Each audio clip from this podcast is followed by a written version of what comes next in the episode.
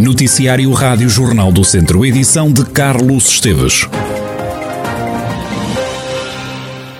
Mais de duas dezenas de funcionários judiciais estiveram esta manhã concentrados no Rocio, em Viseu, em plenário convocado pelo sindicato, exigem um estatuto profissional que garanta justiça para quem nela trabalha. Helena Oliveira, do Sindicato dos Funcionários Judiciais, fala em trabalho escravo. Basta de nos tratarem assim, que basta de nos ignorar, ignorarem. Somos uma classe especial, com deveres especiais, trabalhamos para um órgão de soberania e neste momento só temos deveres, não temos direitos.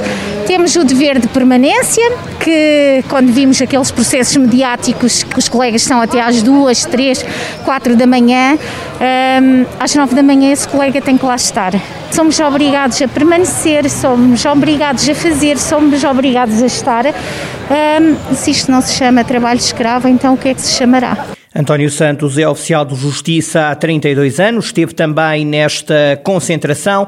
Diz sentir-se massacrado. Os oficiais de justiça estão massacrados, os oficiais de justiça são eh, constantemente orientados no sentido de trabalharem para estatísticas, para cumprir objetivos, estamos a ser eh, monitorizados ao segundo. Eh, há uma coisa que eu acho de uma estupidez enorme, que é controlarem os atos que o oficial de justiça pratica a nível eh, informático, quando a nossa atividade vai muito para além de cumprir despachos no sistema informático, não é? Também as condições de trabalho, a falta delas, são motivo de protesto, como dá conta Luís Barros, do Sindicato dos Funcionários Judiciais. A comarca eh, carece de uma série de necessidades, quer ao nível do edificado, quer ao nível do, dos equipamentos. Temos tribunais onde chove, que é o caso, por exemplo, de Castro Daire. Temos eh, tribunais, muitos tribunais onde há infiltrações de água. Temos tribunais que não têm eh, acesso para deficientes e a nível dos equipamentos temos muita falta de equipamentos, que se reflete depois no, no funcionamento dos tribunais. Luís Barros, do Sindicato dos Funcionários Judiciais, que prevê mais formas de protesto caso o governo não reveja a situação dos funcionários que trabalham nos tribunais. Vários conselhos da região de Viseu comunicaram novos testes positivos à Covid-19. Santa Combadão registra nove infectados nos últimos dias. Em Viseu há oito novos casos de Covid-19. Também Sinfãs tem oito novos doentes. Tarouca, Vozela e Carregal do Sal registram um novo doente cada. Os bombeiros voluntários de Viseu estão já a preparar a época de combate aos incêndios rurais. Arrancaram este fim de semana ações de treino para estarem mais bem preparados, como explica o comandante Rui Leitão a condução de veículos fora de estrada, quer seja veículos ligeiros, quer seja veículos pesados, requer sempre uns cuidados redobrados, porque circulamos em terrenos muito acidentados e por vezes nem sempre nós conhecemos os próprios terrenos onde andamos.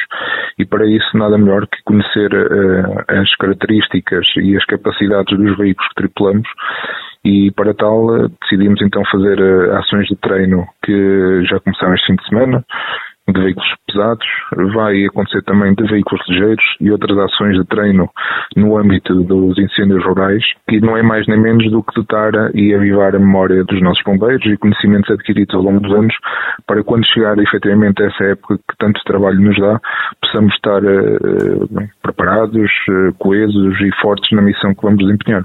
Nestas operações são treinados vários cenários com que em terreno e no combate aos incêndios os operacionais se confrontam temos uma pista de obstáculos em que são treinados vários cenários, desde inclinações, desde declives, aclives, para que possamos conhecer e estar preparado para o tipo de veículo que a gente anda a tripular. Ou seja, saber porque, tal e qual como, como os humanos, os equipamentos também têm limites.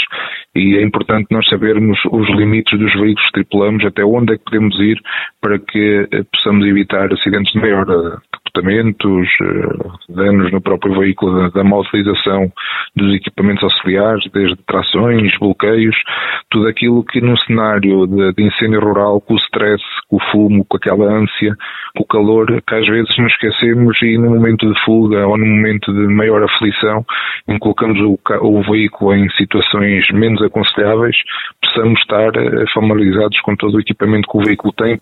Todos os voluntários de Viseu vão passar por estas ações. É nosso intuito que todos os operacionais estejam devidamente equipados, devidamente formados e que possamos desempenhar uma missão íntegra e, efetivamente, é uma velha máxima, vamos todos, vimos todos e esse será sempre o objetivo, enquanto comandante deste Corpo de Bombeiros, é que nenhum dos meus bombeiros possa ficar a meio de uma missão. É levar todos e trazer todos e, no fim, eh, que essa missão seja concluída com sucesso. Rui Leitão, comandante dos bombeiros voluntários de Viseu, que estão a desenvolver ações de treino, já a pensar na época de combate a incêndios, para já estão a treinar a utilização de veículos fora de estrada. O próximo passo são ações de comunicações e guias de comando e também o manuseamento e empenhamento de ferramentas manuais em zonas de difícil acesso. Avizinha-se já um verão quente.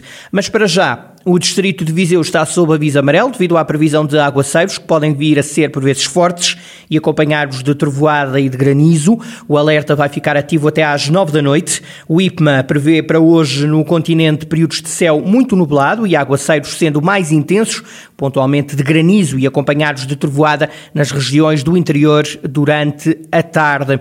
Está também previsto vento fraco predominante do quadrante norte, torna-se do quadrante oeste e vai superar moderado durante a tarde, neblina ou nevoeiro matinal e pequena descida da temperatura máxima. Viseu está então sob aviso amarelo até às nove da noite. Aguaceiros, por vezes fortes, acompanhados de trevoada. Pode também chover, neste caso, granizo.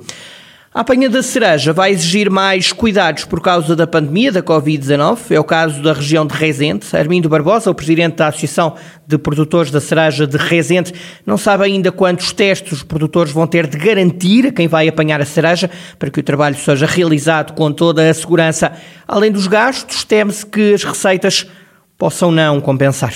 O produtor só quando mete pessoas na mão de obra que têm o problema, que tem que, ah, tem que haver as máscaras, tem que desinfetar, tem que haver todo o cuidado. No seu caso, sim, sim. vai haver muita despesa relacionada com isso. Muita despesa. Vamos ter uma reunião agora quinta-feira, porque todo o pessoal vai haver testes e vão ter que fazer testes, não é? Pessoas que venham de outras freguesias, porque nós de casa é uma coisa. Temos produtores que trazem 5, 6, 7, 8, 10 pessoas de outros conselhos e essas pessoas vão ter que ser testadas, não é? Vão ser eh, semanalmente, diariamente, ainda não não, sei ao certo. A comercialização é que vai ser mais complicado. Eu estava à espera que este mês de maio começasse a abrir, mas sabe como é que é? Os casos começam a subir, há num conselho, há noutro, e as frutarias, o restaurante, o grande comércio, os hotéis estão fechados. A cereja parece que não, mas leva uma, uma quebra.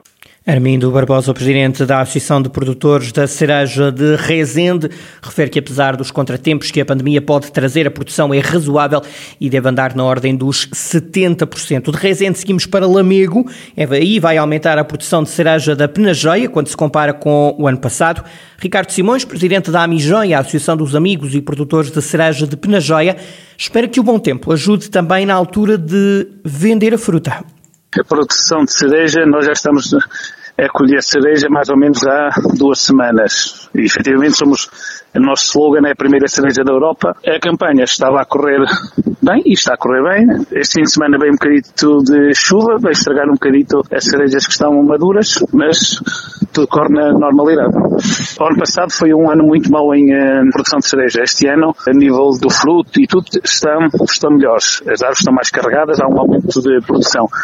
Agora o que nós precisamos é que o tempo ajude, que é para assim nós uh, as podemos apanhar e vender. Ricardo Simões, o presidente da Amijoia, a Associação dos Amigos e Produtores de Cereja da Penajóia, a confiar que este será um bom ano também na comercialização da cereja, uma vez que os restaurantes e o comércio começam a reabrir nesta terceira fase e agora na próxima fase, na quarta fase, já a partir de segunda-feira do desconfinamento vivido em Portugal.